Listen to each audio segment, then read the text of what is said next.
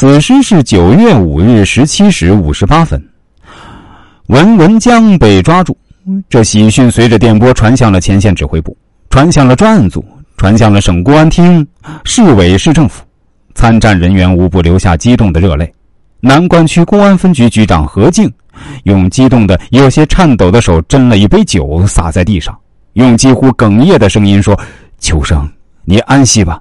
杀害你的凶手，我们抓到了。”继九月五日严文江被抓获后，他的同伙一个个落入法网。九月六日十六时十分，在辽宁昌图祁显东接触关系处设伏的干警将祁显东抓获。九月八日八时十分，逃往辽宁本溪的祁显峰落网。吉林市公安机关闻讯后，迅速赶到长春参加突审工作。据严文江供述，吉林市警方又将朱维荣、常维波等三名斧头帮成员抓获。该团伙除了赵海瑞、邓海峰两人外，其余全部落网。猖獗一时的斧头帮终于覆灭。经审，斧头帮的犯罪嫌疑人交代了他们犯下的累累罪行。四月二十七日，他们在吉林市连续作案五起，将五人头部击伤，身上财物洗劫一空。四月二十九日，在吉林市又连续作案三起，将被害人打伤。五月九日，在长春南湖公园北侧，将某厂职工连某杀害。五月十日，在南湖公园抢劫后，将两男一女杀害。七月十日，在青岗路将上夜班的工人李某抢劫杀害。七月二十五日，在杨家威子派出所管段内将马某抢劫杀害。七月二十五日，在兴业街与铁北一路交汇处，将一汽车厂工人盛某抢劫杀害。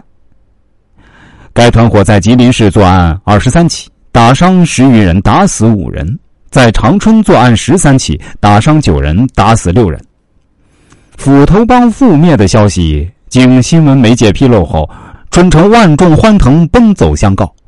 人们对南关区公安分局在市局刑警大队、绿园区公安局、九台市公安局、吉林市公安局紧密配合下，为民除了一大害，驱散笼罩在吉长两市人们心头的阴云，感到拍手称快。